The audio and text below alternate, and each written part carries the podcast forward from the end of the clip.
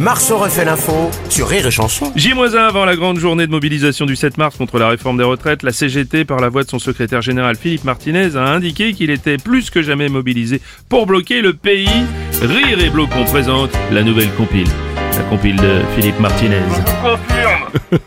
On veut travailler des années, mais pas trop d'annuités. Ils peuvent se gratter. On va tout bloquer. Une gravie limitée. Tous avec moi les camarades. On dit à Macron, À Macron, que le pognon, le pognon, il faut le prendre au patron. La réforme la réforme des retraites. des retraites. On l'emmerde, on l'emmerde, la nouvelle compile de Philippe Martinez, que des tubes. Ah, la manif dans la peau, ça fait des semaines qu'on est chaud. On va bloquer le pays, ça va être beau. Y'aura pas que les cheminots et pas de trois métros chez les parigots.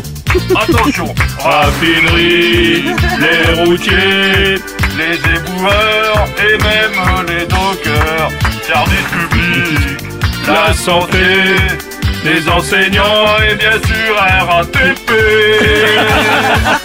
La nouvelle compile de Philippe Martinez. Encore des tubes. On va tout bloquer. Depuis Dunkerque jusqu'à Montpellier Même si tu voulais, tu peux pas travailler On est tous d'accord, même la SFDT On est survolté On va tout bloquer